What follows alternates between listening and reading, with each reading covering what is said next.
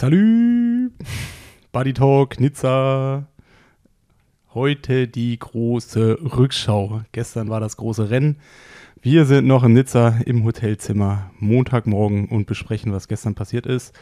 Von daher, ähm, ja, muss ich gar nicht groß viel erzählen. Simon liest noch schnell die Top 10 vor und dann sagen wir, geht's direkt ab zu unseren Erlebnissen. Wir haben einen neuen Ironman Langdistanz Weltmeister mit Sam Laidlow. Auf Platz 2, Patrick Lange und das Podium komplettiert der Däne Magnus Ditlev. Platz 4 Rudi van Berg, auf 5 Le Leon Chevalier, 6 Arthur Horso, 7 Bradley Weiss, 8 Gregor Barnaby, 9 Robert Wilkowiecki, 10 Clement Mion. Die weiteren Deutschen auf Platz 19 Leo Arnold und auf Platz 20 Jonas Hoffmann. Auf Platz 24 Jan Frodeno und auf Platz 25 Franz Löschke. Boah, wann liest man einen Jan Frodeno mal auf Platz 24 in einer Ergebnisliste? Das, das wird es auch nicht das, das wird es auch nicht mehr geben.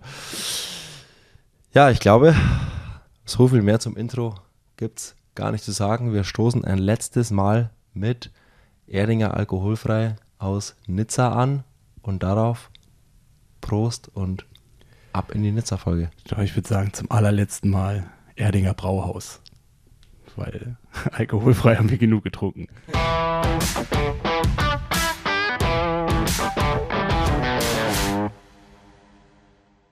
Gut. Ironman Weltmeisterschaft 2023 der Männer in Nizza ist Geschichte. Nils, wie war's? Hui, wie war's? Wie, wie hast du den Tag erlebt gestern? Wie habe ich meinen Tag erlebt? Hm, war auf jeden Fall super anstrengend. Ich bin heilfroh, dass ich heute keinen extremen Sonnenbrand habe. Also muss ich mal gleich am Anfang dazu sagen, was du gestern gesagt hast, boah, ist ja ganz schön stressig und anstrengend. Das war gestern so entspannt und so unstressig. Da musst du mal auf einem anderen, auf einem anderen Rennen mitkommen. Ja, also ähm, gebe ich dir wahrscheinlich recht. Aber ich meine, ich muss halt dann auch als Betreuer nur bedingt abliefern. Dein Stress ist ja auch, du musst performen. und ich, ich musste gestern ja eigentlich nur äh, ja, äh, in der Supporterrolle da sein, beziehungsweise ich habe so ein bisschen Erdinger alkoholfrei beim Social Media Auftritt geholfen, was sich aber auch ähm, ja jetzt irgendwie im Grenzen gehalten hat. Also, also ich war jetzt nicht den ganzen Tag eingebunden damit, sagen wir es mal so. Dementsprechend, ähm, ja, es ist halt äh, ähnlich wie nach Lati. Ähm, so der Tag ist cool, der Tag ist schön. Man kriegt so bedingt was vom Rennen mit, immer so Schnipsel. Und am Ende ist es halt so diese Laufentscheidung, auf was es so hinausgeht. Und ähm, ja, es hatte schon irgendwie was. Es war schon ja, also es war jetzt, ja, war irgendwie, es, hatte, es war alles irgendwie dabei. Also so ähm, Schwimmen da mit diesen Bengalos, ähm, das war eigentlich ein ziemlich cooler Moment, oder? Ja, fangen wir doch mal, fangen wir doch mal ganz von vorne an. 5 Uhr Wechselzone aufmachen und ich fand so ein bisschen, es war so ein bisschen sehr chaotisch von den Wegen. Es war alles doppelt und dreifach kontrolliert. Klar, Nizza ist so ein bisschen vorbelastet, was, was Anschlag und sowas betrifft. Ähm, da gab es ja einfach überall die ganze Zeit Taschenkontrollen. Ich glaube, ich habe meinen Fotorucksack irgendwie zehnmal wurde er kontrolliert. Ähm, dann die Beschilderungen waren am Anfang in der Früh falsch. Ähm, also ich bin echt erstmal irgendwie 20 Minuten rumgeirrt, um irgendwie den Weg an den Zaun zu finden, wo die Profis ihre Räder haben. Das war so ein bisschen chaotisch in der Früh. Und es war ja auch stockmauernfinster. Und zwar richtig lang noch. Ja, okay, jetzt hast du mir, jetzt hast du was erlebt, was ich nicht erlebt habe, weil mein Tag hat halt um 6 Uhr begonnen, ne? Also um 5 Uhr ähm, hatte ich noch keinen Auftrag. Dementsprechend, als ich eigentlich gekommen bin, war schon alles hell. Du, ähm, faul, du fauler Hund. nee, aber also die Location an sich da fand ich schon richtig, richtig cool. Also an dem Strand, auch für Zuschauer, es ist halt alles komplett voll gut einsichtig. Man kann sich oben auf die Promenade hinsetzen. Das, die ganze Promenade war auch voller Leuten, voller Leuten, voller Leute. Und man konnte auch an den Strand runtergehen. Also es war aus Zuschauerperspektive schon wirklich richtig, richtig cool. Und wie du sagst, dann auch mit den Bengalos und allem, war das so von der Stimmung in der Früh, fand ich es echt, echt Hammer. Hat richtig Bock gemacht. Und ähm, ja, wie gesagt, so die Wege und so, das war so ein bisschen chaotisch. Aber ja, dann sind die im Wasser los. Ja, also man muss dazu sagen, die Promenade, die ist so ein bisschen knapp 10 Meter oberhalb vom Strand. Also man äh, war so, wenn man auf der Promenade gelaufen ist, hat man wie in so einen Kessel reingeschaut. Und dann war halt gerade so dieses Startbereich extrem geil beleuchtet. Und da hat man eigentlich auch direkt äh, Lust drauf gehabt, was dann so kommen wird. Ähm, genau, und dann sind sie los um knapp sieben oder kurz vor sieben. Und wir haben uns ja gar nicht lange da aufgehalten, sondern sind ja direkt ins Auto, um zu Kilometer fünf, sechs der. Ja, wir ähm, sind ja mit dem Rad, also äh, genau, mit dem Fahrrad. Also der ähm, Plan war, wir mussten ja an unserem Tag davor irgendwie einen Plan machen. Und der Plan war dann, mit dem Rad zu Kilometer 5 zu fahren, wo schon ein Auto geparkt war von uns. Dann Kilometer 5 abzuwarten und dann in so ein Bergdorf zu fahren, das, wo die meisten irgendwie hingefahren sind, weil es einfach einigermaßen gut erreichbar war. Und ähm, auch da oben die Stimmung, das fand ich cool. Also da war auch ein bisschen was los und total viele Leute, die so am Rad unterwegs waren und dann Pause gemacht haben und so einen kleinen Café und ich fand das schon alles ziemlich geil. Ja, das stimmt. Also war für mein Gefühl fast ein bisschen zu viel los, was Radfahrer. Ja, also äh, da, da kommen wir vielleicht gleich noch dazu, was auf der Strecke los war. Aber einfach so von der Stimmung und von, von allem, wie es so war, wie man es so erlebt hat, hat es einfach Bock gemacht. War richtig, ja. richtig cool. Da oben war ein geiles, also es war ein geiles Panorama. Dann hat sich das ja, also es gab ja wie gesagt diesen einen Parkplatz, wo wir auch geparkt haben. Ähm, und von da konnte man eigentlich entweder den Anstieg hochlaufen, also wir waren ja so zwei, drei Kilometer von der Spitze entfernt. Dann hat sich das natürlich alles so ein bisschen entzogen. Ähm, aber es war halt schon von oben einsichtig, dass halt überall, überall oder weiß ich nicht, alle 100 Meter irgendwie zwei, drei, vier Leute standen. In den Dorf dann natürlich ein bisschen mehr. Ähm, und man hat halt einen mega geilen Einblick. Und ich habe auch, muss sagen, im Rennen konnte man noch nie so tief in die Gesichter von einzelnen Athleten gucken, weil man, die waren jetzt nicht mega schnell an der Stelle. Ähm, die waren schon ganz am, äh, ganz am Ende von dem Anstieg, sprich, die sind halt auch schon irgendwie 30, 40 Minuten wahrscheinlich im Schwellenbereich gefahren. Ähm, und das kam auch wirklich geil rüber. Ja, voll. Also vor allem, wenn man, da ist ja doch relativ ruhig da oben, da kannst du dann, also ja, da kannst du quasi, kannst du dich unterhalten mit denen. Man hört die Athleten atmen. Ja, so ungefähr. Ja, aber ähm, bevor wir jetzt irgendwie zu weit dann da weiterspringen, ähm, Schwimmen und Radfahren. Sag mal was zum Rennen, Nils. Also ich fand, also es hat bei uns ja eigentlich so angefangen. Also Schwimmen war so ein bisschen wie zu erwarten war. Ähm, sicherlich der größte Aufreger war, dass äh, Patrick dann ähm, nicht vorne mitgeschwommen ist, sondern eine Minute Rückstand hatte. Ähm, aber ich sage jetzt mal, auch das ist schon mal passiert. Und dadurch, dass es ja wirklich nur eine Minute war und vorne waren zehn weg, dahinter glaube ich auch noch mal eine Gruppe mit zehn. Also es war noch alles relativ dicht beieinander, so dass ähm, ja gerade diese Anfangs, diese steilen Stücke dann doch das Feld noch mal komplett neu sortiert hat. Und ähm, ja, so spätestens da, wo wir waren, kann man eigentlich davon sprechen, dass der Rennverlauf, wie zu erwarten, komplett anders abgelaufen ist, wie er vielleicht in einem Rennen abläuft, was man kennt, wo halt auch nicht so ein Scharfrichter von irgendwie 1000 Höhenmeter in einer Stunde irgendwie ähm, am Stück ähm, auf, äh, quasi auf die Athleten wartet. Und dann, ähm, ja, was kann man da, was kann man dazu sagen? Also was ich schon so ein bisschen erwartet habe aus, aus meiner Vergangenheit. Ich habe damit gerechnet, dass die Franzosen sowas einfach können und dass sie halt auch Schwimmen im Meer schon immer irgendwie können. Und genauso ist es dann gekommen, halt vorne mit dem Mignon und, ähm, und dem, dem Sam Laidlow. Dahinter so zweieinhalb Minuten Rückstand die Gruppe mit äh, Curry, äh, ich weiß gar nicht, Curry, äh, Bradley Weiss, äh, Rudy van Berg, äh, es war auch noch so fünf, fünf sechs Mann Gruppe, also da war es noch relativ eng beieinander, aber dann kamen halt schon die Riesenabstände und ich habe eigentlich gedacht, oh, das wird jetzt noch schlimmer wie erwartet, also dass es sich so in die Länge zieht. Ähm, dem war da nicht so auf der zweiten Hälfte, also dass die Ab Abstände dann sich schon vergrößert haben zur absoluten Spitze, zu Sam Laidlow, aber dahinter ist dann irgendwann so ein Steady State eingetreten. Und ähm, es haben sich schon viele aus dem Rennen rauskatapultiert. Es gab auch ähm, ein, zwei Strafen, aber die jetzt gar nicht so einen riesen, also klar für die einzelnen Athleten einen riesen Unterschied gemacht haben. Und sicherlich werden die dann auch zwei, drei Platzierungen weiter vorne. Also allein, weil es dann einfach mit dem Athleten auch etwas macht. Aber im Großen und Ganzen, so was wirklich den Unterschied gemacht hat, ist halt die ersten 60 Kilometer. Und das war, äh, das war schon irgendwie krass anzusehen. Hattest du, hattest du erwartet, dass die Abstände so groß werden?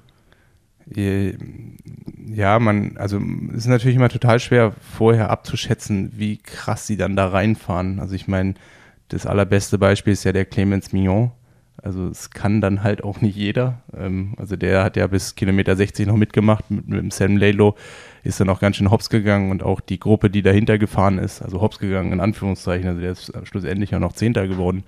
Aber auch die Gruppe dahinter, ähm, als dann der Bradley Wise seine Zeitstrafe hatte, ist dann ja auch so ein bisschen auseinandergefallen.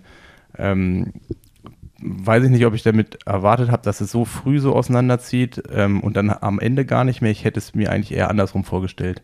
Also, dass halt den Anstieg viele noch mitfahren und ähm, diese Selektion dann auch anhand von dem, von der Kraft, die man da investieren muss, um dann mit dabei zu sein, ähm, dass das halt einen Einfluss auf das hat, was danach kommt.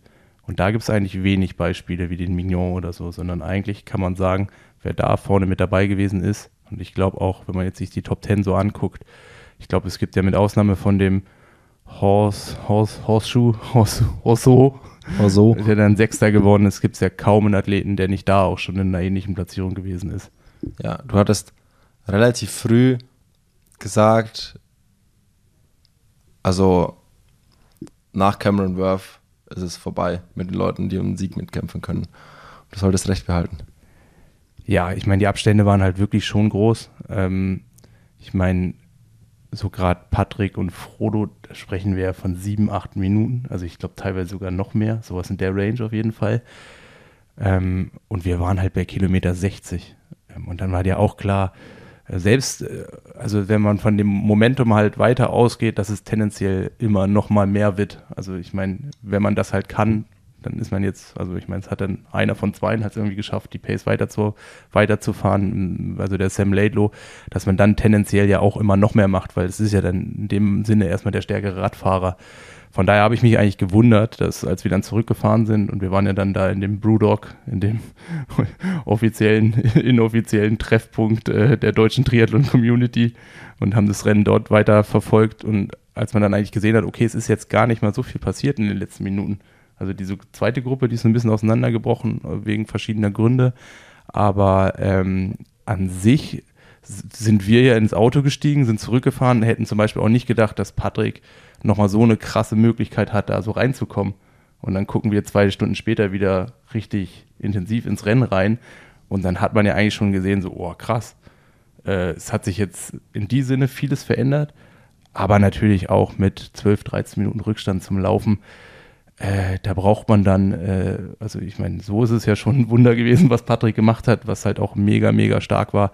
Ähm, aber es haben natürlich auch nach vorne nochmal fünf Minuten gefehlt und fünf Minuten, die läuft man nicht einfach so zu.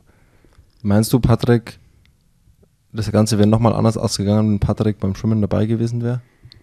Hm. Gute Frage. Ähm, also ich meine, die meiste Zeit hat er ja nicht beim Schwimmen verloren, sondern beim Radfahren. Jetzt ist natürlich die Frage, wo hätte er von der ganzen Dynamik profitiert? Darauf will ich ähm, hinaus. Ist schwer zu sagen. Also sicherlich hätte er davon profitiert und es wäre anders ausgegangen. Hätte natürlich auch zur Gefahr werden können. Ähm, ich meine, dadurch, dass wir im Auto waren, habe ich das Renngeschehen da jetzt nicht so extrem verfolgen können. Aber ähm, beispielsweise, wenn man dann halt mitgeht und dann über so einen Punkt hin, ähm, hinausgehen muss und dann halt einbricht, dann kann das ja fast noch einen schlimmeren, also ein schlimmeres oder sch schlimmere Folgen haben, wie wenn man halt relativ konstant mit seinen Muchachos, mit denen man dann auch geschwommen ist, da hochfährt. Wobei selbst die ja, glaube ich, auch tendenziell eher schneller gefahren sind wie Patrick. Wenn ich jetzt beispielsweise an den Hemrick denke, ich meine, der hat dafür ja auch gebüßt und ist dann nicht ins Ziel gekommen. Ähm, der ist gar nicht ins Ziel gekommen? Der ist gar nicht ins Ziel gekommen. Also er hat das Radfahren noch beendet, aber ähm, hatte auch einen, keinen richtig guten Tag. Ähm, also war einfach nicht bereit. Ich habe auch nur seinen Instagram-Post dazu gelesen. Ähm, ja, aber es war schon so, ich meine, dass Patricks Umfeld Athleten waren, die den Berg erstmal schneller hochgefahren sind. Sprich, von daher gehe ich davon aus, dass Patrick für sich eine klare Strategie hatte, wie schnell er da hochfahren will. Und die, an die hat er sich gehalten. Und am Ende muss man halt auch sagen, er hat genau das Richtige gemacht, weil ähm, ja, vielleicht wäre dann mit einer Minute schneller, hätte er dann eine Minute vielleicht weniger oben gehabt, vielleicht dann zwei Minuten oder drei Minuten.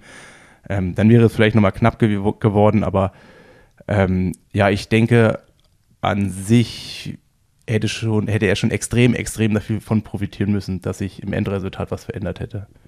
Björn Giesmann, Patricks Trainer, hat äh, irgendwo im Interview gesagt, hat, hat man das perfekte Rennen und wird nur Zweiter. Ja, es ist, äh, es ist irgendwo hart. Ähm, aber äh, ja, ich glaube zum Beispiel, ähm, das ist halt auch dem geschuldet, dass die Strecke diese einfach anders ist.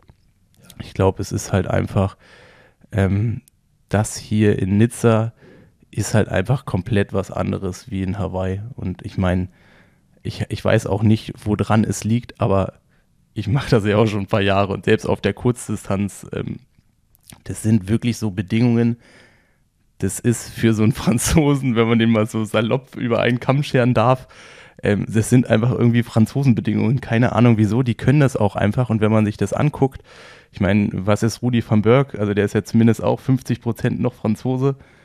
Ähm, ich glaube nicht, dass wir jetzt von einer französischen Zukunft im Triathlon sprechen müssen, weil ja sechs Athleten von den Top 12 französisch waren, sondern es war halt einfach so, dass diese Bedingungen sehr französisch waren. Natürlich mit Heimrennen und alles, was da reinspielt. Aber nächstes ja, Jahr. Ja, ähm, hat nicht so an sich, dass es sehr französisch ist, ne? ja, genau, jetzt natürlich auch. nee, aber, ähm, ähm, aber ich glaube halt, die Athleten, die da jetzt dabei sein, die, die werden es halt auch schwer haben nächstes Jahr in Hawaii, weil dann halt wieder andere Bedingungen herrschen. Und da ist natürlich auch für Patrick wieder, ähm, wieder eine neue Chance. So, wir kommen zur Laufstrecke. Ja, ähm, ich glaube, einfacher kann man sich nicht machen, ne? so also wirklich, es ist an Einfachkeit nicht zu überbieten. Es sind einfach fünf Kilometer Out and Back, Wendepunktstrecke, vier Runden und es sieht von A bis Z überall exakt gleich aus. Einfach nur die Promenade entlang. Ja, also es geht nicht einfach. Es gibt keine Kurve außer Wendepunkte. Es ist einfach nur schnurstracks hin und her. Ja, wenn man die Athleten so ein bisschen angeguckt hat, ich habe mir auch noch nicht erklären können, warum es eigentlich so ist, weil es fühlt sich zumindest als Zuschauer nicht so an. Äh, Tendenz ist ja der Weg raus, dann deutlich einfacher wie der Weg zurück. Also es muss es irgendwie Unterstützung geben von Wind, ähm, weil auch wenn du die Athleten zurückgesehen hast, die sahen immer angestrengter aus, wie wenn sie hochgelaufen sind.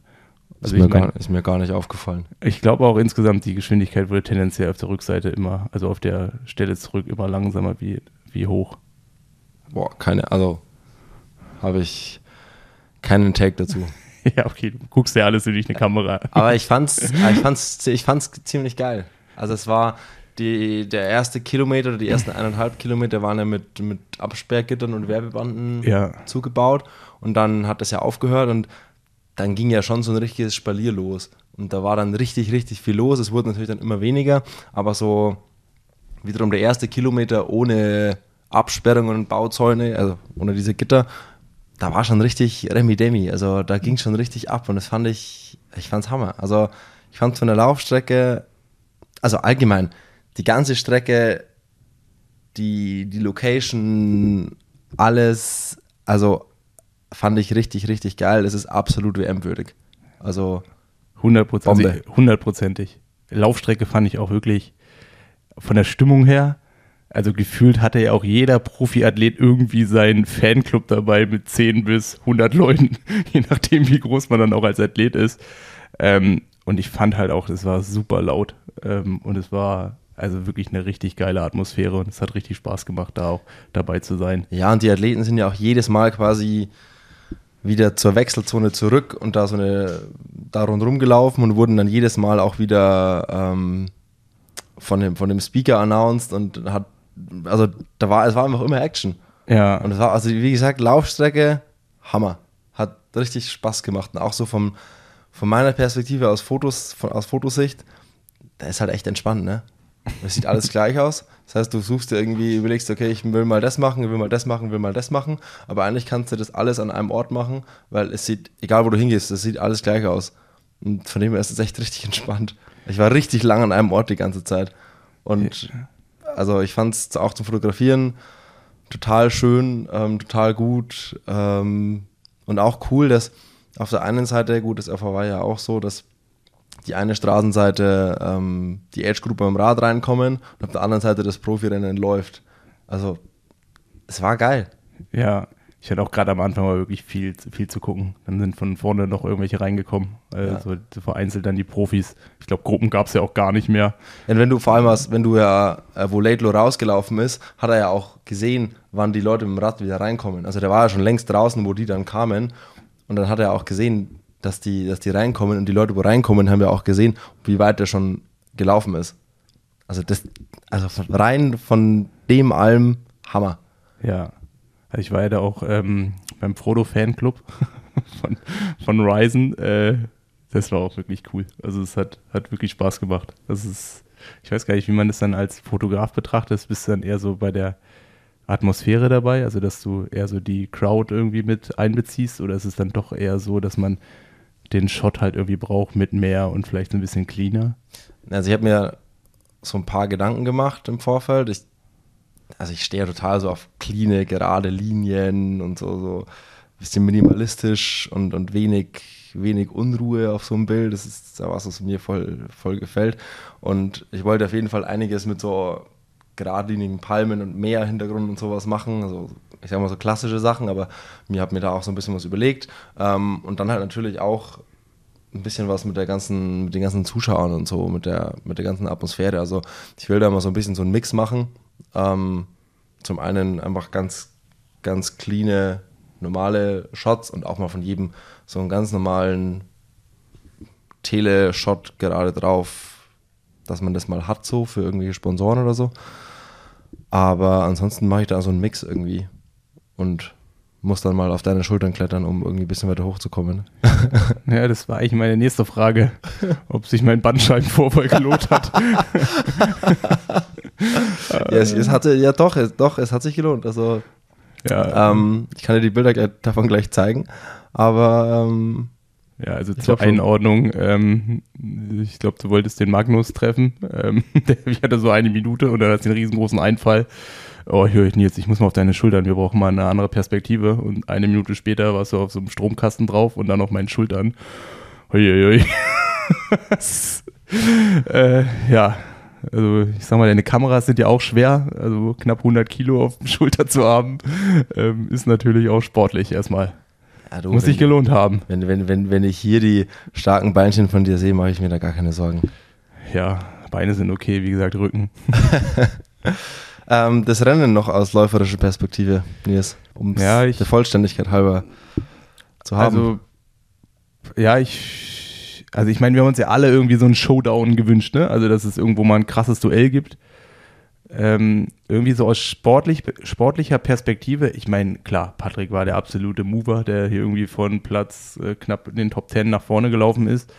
Aber ansonsten hat sich das ja mit der, mit den Überholvorgängen erstmal so, äh, so, äh, ja, also war jetzt nicht extrem viel los. Also es war, Magnus war eh schon vorne, da hat er den Patrick dann irgendwann überholt. Der Rudi ist die ganze Zeit da irgendwo rumgelaufen, ähnliches halt wie der Chevalier ich glaube, der Horseshoe, der war halt auch der Einzige, der irgendwie ähm, mit einer richtig krassen Laufzeit noch nach vorne gelaufen ist und die anderen, die waren halt da schon irgendwie vorher. Also der, äh, der äh, Cameron Worth ist dann noch zurückgefallen, aber im Großen und Ganzen ähm, hat die Laufstrecke ja eher von diesen Momenten gesorgt. Also so Frodo, Fällt mir da direkt mal. Kommen wir gleich, kommen wir gleich noch dazu. Ja, habe ich mir gedacht, aber so insgesamt, ähm, wie gesagt, Patrick war natürlich das Highlight. Ähm, Sam war natürlich den ganzen Tag irgendwie das Highlight, aber äh, es war dann doch schon so auseinandergezogen, dass es halt, ähm, ja, dass auch irgendwie nur die, die die, Lauf, äh, die die Radstrecke überlebt haben, dann davon auch nur wenige aussortiert wurden und die haben dann auch alle einen relativ soliden Lauf zwischen zwei weiß ich nicht, 38 und 245 da hingelegt oder vielleicht dann die auf dem, ähm, die dann in den Top 10 waren, hinten raus dann vielleicht eher Richtung 250. Ähm, das war dann die Top 10 Leistung, aber die, die dann, weiß ich, die meisten, die dann jetzt irgendwie 6., 7., 8., 9., 10. geworden sind, die sind ja auch auf dem Platz schon mehr oder weniger vom Rad gestiegen. Es war echt relativ unspektakulär, gell? Die sind vom Rad gekommen, hat jeder noch seinen Stiefel gemacht, so seinen Marathon noch gerannt und ja. damit fertig. Ja, ich meine, es war natürlich cool als Zuschauer, weil wirklich ähm, du hast einfach so immer viele Leute gesehen und konntest, also es war total schwer, es so einzuordnen. Gerade so was hinter den, ja, ich meine, vorne Top 5, Top 6 hattest du ja immer so im Blick. Und die dahinter, das waren ja auch Athleten, die man nicht, also die man schon kannte, aber ich zum Beispiel jetzt live wenig gesehen haben. Beispielsweise, wer extrem positiv aufgefallen ist, ist der Pole, der Will Kiowski, der in Frankfurt ja mal Zweiter oder Dritter geworden ist.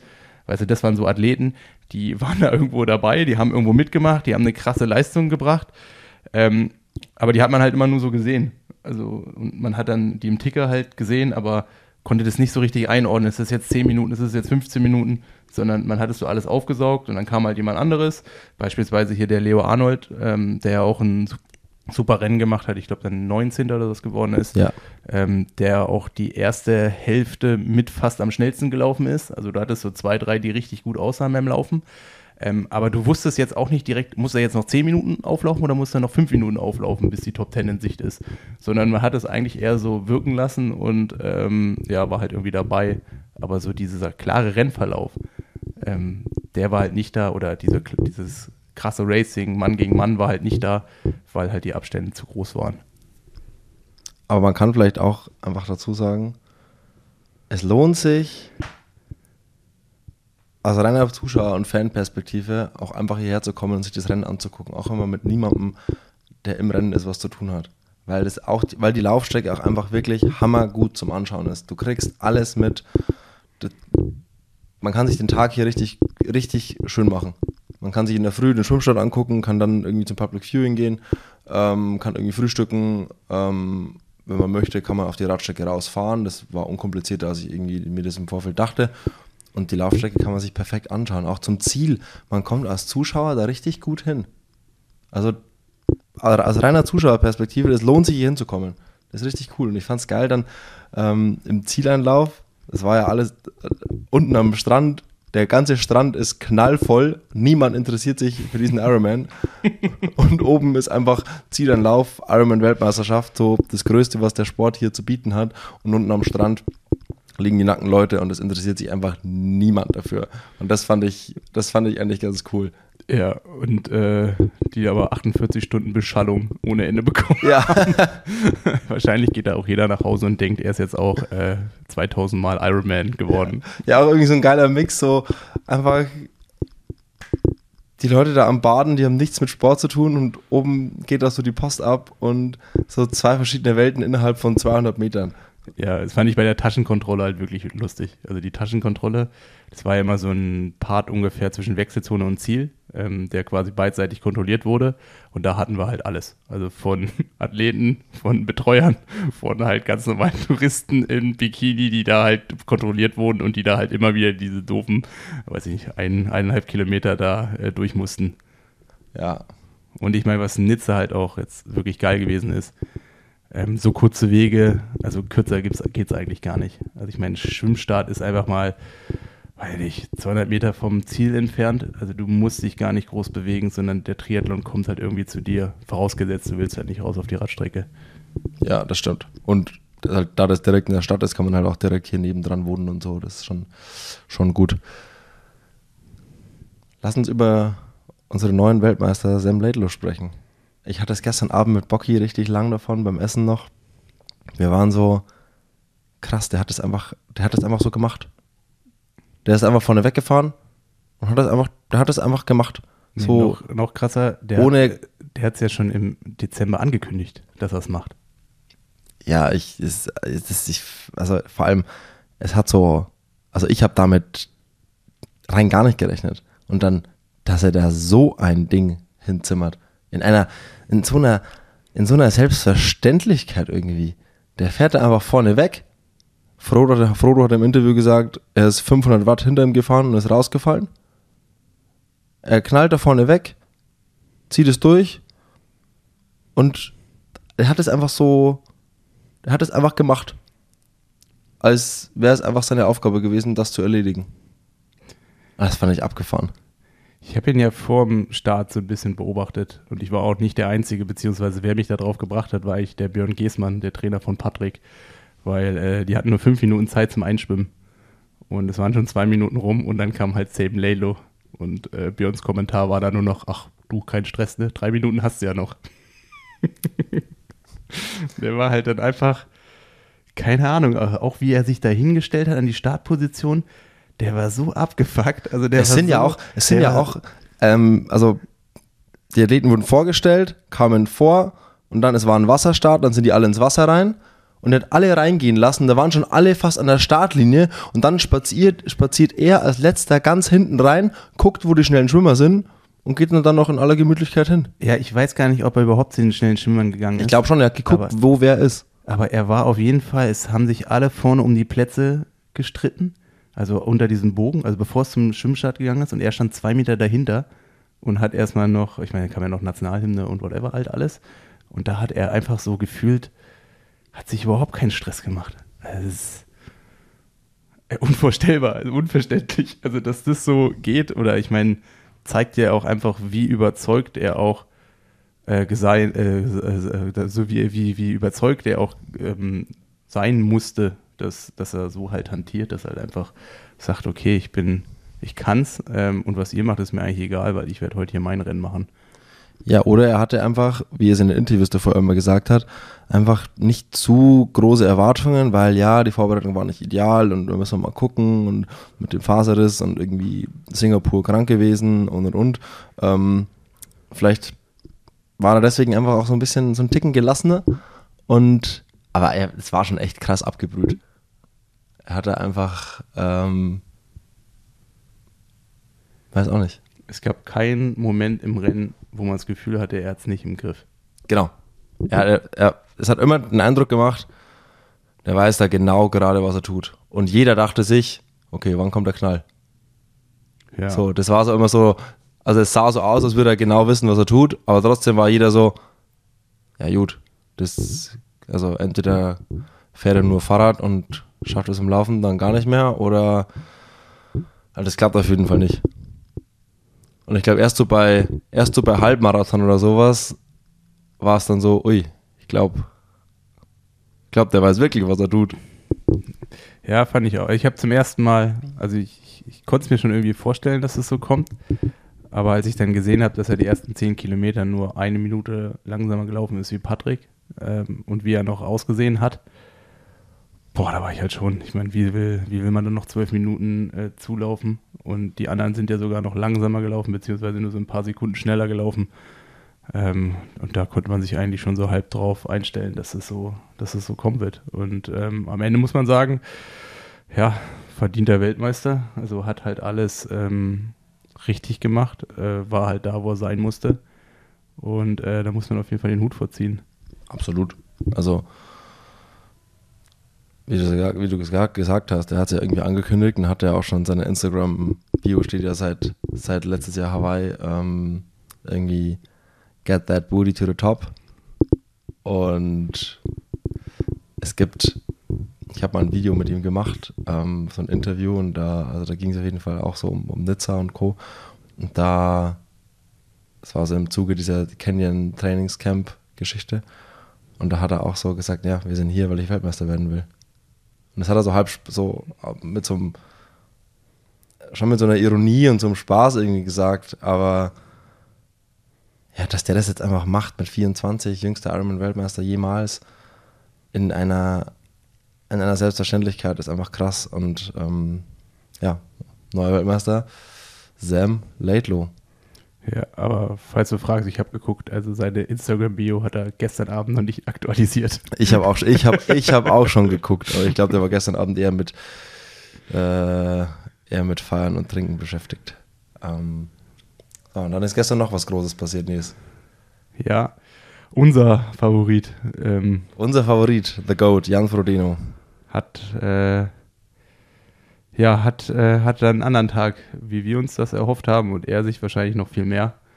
Ähm, und ist dann, ja, hat seine Karriere beendet, aber auf, nicht auf dem Weg, wie er es vielleicht sich vorgestellt hat. Aber man muss auf jeden Fall sagen, wie er es gemacht hat, hatte irgendwie auch trotzdem Stil. Also, ähm, äh, also ich fand es halt auch wirklich äh, extrem. Ich meine, ähm, wie gesagt, ich stand dann auch zwei, dreimal bei den Horizon-Jungs, die auch ein Plakat für den vorbereitet, Jungs und Mädchen, Mädels, Männer und Frauen, ähm, die auch dann ähm, ein Plakat vorbereitet haben. Ähm, und das war schon cool, wie er da vorbeigelaufen, ähm, vor, vorbeigelaufen ist, alle abgeklatscht hat. Und ähm, ja, waren schon eigentlich, fand ich, das waren fast die emotionaleren Momente, wie ähm, das, was dann vorne passiert ist. Weil das hat irgendwie in einem wirklich was gemacht. Also Frodo so zu sehen, aber trotzdem lachen zu sehen. Ähm, ich glaube, das war nochmal eine Steigerung zu 2017. Ja, und er ist ja auch, er ist aus der Wechselzone rausgekommen, ist ja auch erstmal bei seiner Family kurz stehen geblieben und hat in der ersten Runde schon angefangen, Leute abzuklatschen und hatte irgendwie dann ganz oft ein Lächeln am Gesicht und er hat das von der ersten Runde an, hattest du das Gefühl, okay, der dreht jetzt hier einfach noch eine ganz große Ehrenrunde und es hatte auch einfach den Eindruck, als konnte er es richtig genießen und als fand er es richtig, richtig schön und jeder hat ihn gefeiert. Ich glaube, es sind auch immer zwischenzeitlich Age-Grupper mit ihm dann mitgelaufen und es war einfach, ja, wie du sagst, wie er es gemacht hat, hatte einfach wieder wie alles einfach Stil. Und dann natürlich war ja, es war auch lustig, weil Jetzt kam die Top 3, dann ist da direkt ja Siegerehrung und die war so ein bisschen ein Stück weiter hinten. Das heißt, die ganze Presse ist nach hinten äh, umgezogen und war vorne, also wenn dann irgendwie Platz 5, 6, 7, 8, 9, 10 reinkommt, ist ja, darf immer fast niemand mehr. Ähm, und dann, wo die Siegerehrung so vorbei war, sind alle wieder zurück. Und dann war da quasi der gleiche Auflauf wie beim, wie beim Sieger nochmal da. Und dann kam halt Frodo. Und ja, es war, es war irgendwie ein großer Moment. Ja, ich habe mir, ich hab, ich hab mir oft vorgestellt, okay, wie wird es wohl, wenn Frodo ins Ziel kommt, wenn er nicht Weltmeister wird? Wie wird der Moment werden? Und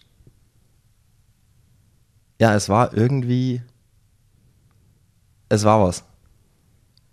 Es hatte einfach irgendwie, es hatte so ein Kribbeln in diesem Moment. Es war so, du hast richtig gemerkt, okay, jetzt geht hier gerade was ganz, ganz Großes zu Ende.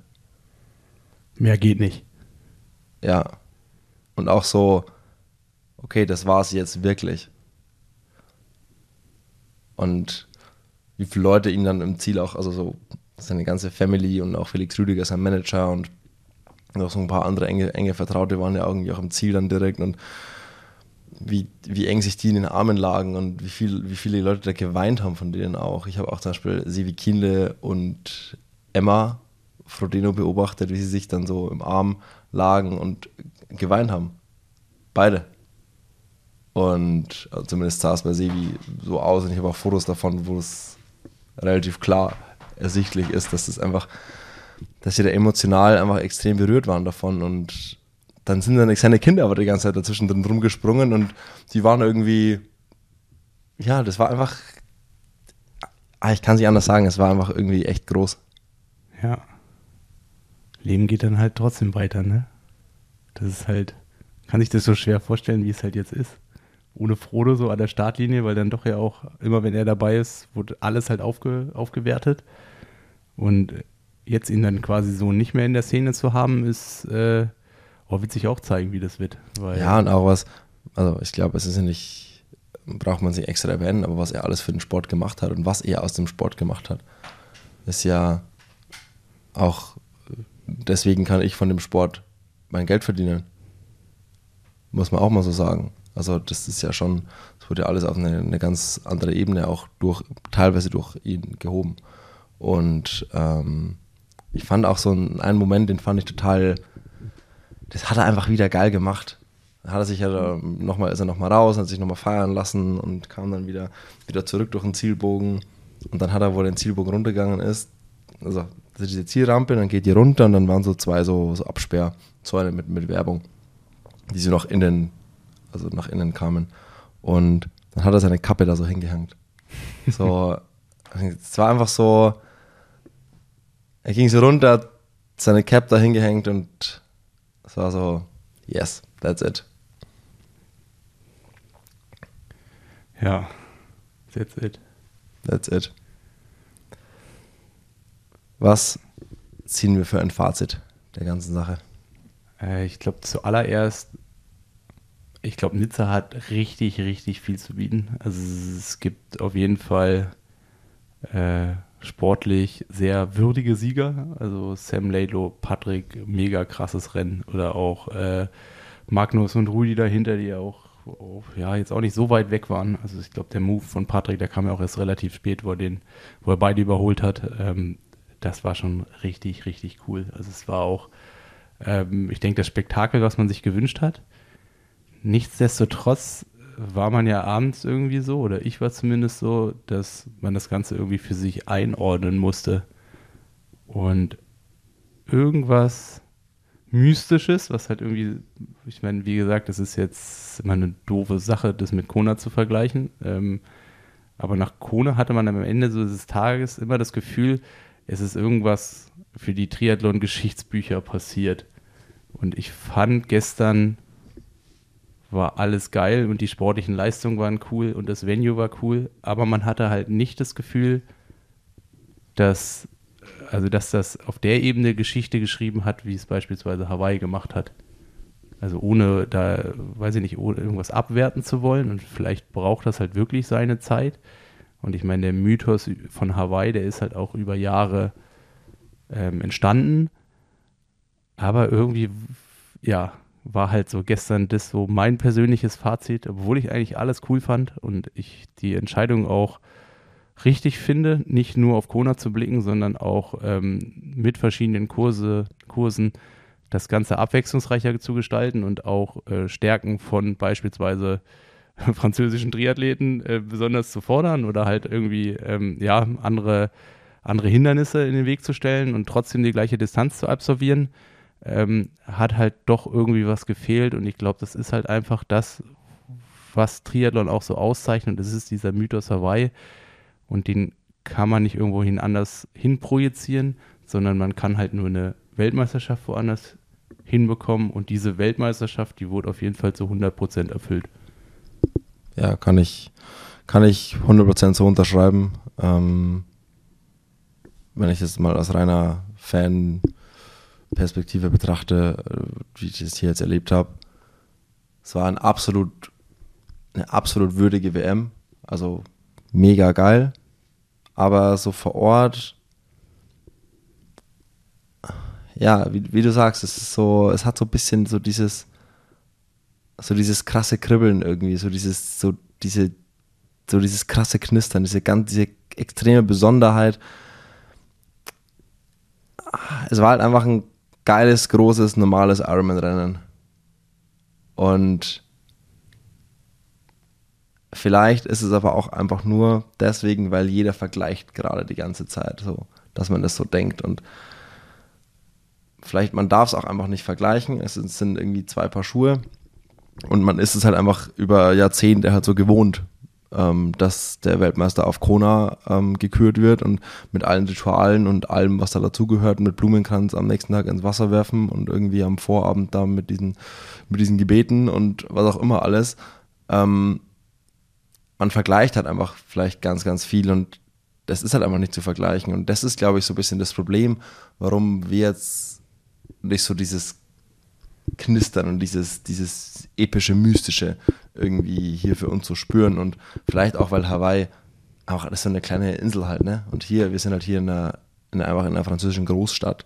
Das ist auch wieder was anderes. Es ist einfach komplett anders und ich bin ganz bei dir, so dieses epische, dieser, dieses Knistern hatte ich auch nicht. Aber es hat trotzdem, es ist eine absolut geile Weltmeisterschaft. Und vielleicht braucht es einfach einige Jahre, ähm, damit sich das etabliert. Ja, ich glaube auch, man muss denen eine Chance geben. Ähm, ja, definitiv. Glaub, also auch wenn der Weg jetzt irgendwie zwangsläufig so gekommen ist und es sicherlich kein freiwilliger Weg gewesen ist, ähm, glaube ich, ist es trotzdem so, dass das keine schlechte Entscheidung ist, das so zu machen. Ähm, also man kann das so machen und es ist auch gut und so wie man es hier auch vor Ort umgesetzt hat, ist gut. Und äh, vielleicht ist es halt auch so, dass man halt, wie gesagt, das ganze Sportliche, das ganze WM-Würdige ähm, an unterschiedliche Orte bekommt, aber vielleicht freut man sich auch einfach noch mehr auf Hawaii, wenn da beispielsweise nur alle zwei Jahre eine WM stattfindet. Was natürlich nicht so ist, weil es gibt ja das Frauenrennen noch in vier Wochen, also es findet ja nach wie vor Hawaii jedes Jahr statt. Aber wenn es nach mir ginge, ich glaube nach wie vor die allerbeste Lösung wäre eigentlich einfach alle zwei Jahre Hawaii und zwischendurch ähm, gerne auch Experimente und auch gern ausgefallenere Kurse wie hier in Nizza. Muss ja nicht jedes Jahr ein Berg drin sein. Also man kann ja auch irgendwie ähm, ja, das auf irgendwie extrem feuchte Rennen nach Asien oder es gibt ja tausend verschiedene von Möglichkeiten. Ich denke, was man auch wieder gesehen hat, man muss an eine Location gehen, ähm, wo nicht nur das Venue krass ist, wie irgendwie Singapur oder so, sondern wo auch die Leute halt da sind, weil das Ganze lebt halt dann doch auch von der Community und ich glaube, das macht dann einfach auch das ganze Rennen noch würdiger. Und für mich der aller, aller, allergrößte Punkt, Männer- und Frauen-WM gehört zusammen. Das muss an einen Ort. Ja. Das, da hatten wir es auch gestern Abend beim Essen wieder davon. Das ist so das, was ich am negativsten finde, dass die Weltmeisterschaften so getrennt sind. Ähm, jetzt warten wir mal ab, wie das auf Kona wird in, was sind das, drei Wochen? Vier Wochen. Vier Wochen. Äh, und dann ziehen wir mal da ein Fazit, ein Resümee, wie das im Vergleich zu letztem Jahr Kona ähm, sich eben gestaltet. Aber ja, ich finde es irgendwie Männer und Frauen WM an einem Ort irgendwie cooler. Aber ich glaube, man kann sagen, wir wiederholen uns x-tausend Mal. Man hatte gestern einen hammergeilen Tag. Ja. Also ich würde wiederkommen. Und ich meine, es hat halt auch was. Ich meine, ich bin von Freitag bis Montag hier. Ähm, das hat halt auch einen riesengroßen Vorteil, weil dann kannst du dir wirklich auch das Rennen als Fan, als Supporter, was auch immer du hier machst, ähm, antun, ohne dann direkt äh, mit der Familie Stress zu bekommen und oder dein, dein nicht vorhandenes Reisebudget zu opfern. Ja, man kann mal schnell hier runter runterfliegen, runterfahren und auch wieder nach drei Tagen wieder abhauen und ist alles entspannt. Ja, in Gut dem Sinne würde ich sagen, hier kam schon die Putzfrau rein. Sie wollen unser Zimmer haben, ähm, weil wir müssen hier auschecken. Für uns beide geht es jetzt an den Flughafen, beziehungsweise Simon fährt weiter nach Italien. Italia. Das war Nizza 2023. Ich hoffe, euch hat es gefallen. Ich hoffe, ihr habt auch die anderen Podcasts mit Wolfi, Lauso und unserem René, der auch gestern ein gutes Rennen gefinisht hat. Weißt ich, du da mehr? Ich weiß noch nicht mehr. Ähm, ich habe nur gesehen, dass er, dass er gefinisht hat und es hat ein Foto gepostet und äh, ja. Ich habe es sogar live gesehen. Ich bin an der kompletten du hast ihn Familie, gesehen? Ich bin an der kompletten Familie vorbeigelaufen. Also ich habe ah. ihn nicht im Rennen gesehen, aber ich ah, habe okay. ihn äh, da vor dem Atlas Garden mit Family gesehen, ähm, die wir die Tage ja auch noch kennenlernen durften. Dementsprechend ähm, hat auch alles gut geklappt. Hört da gerne noch mal rein. Und ansonsten würde ich sagen, von uns hört ihr dann nächste Woche Dienstag wie immer im Buddy Talk. Tschüss. Au revoir. Au revoir.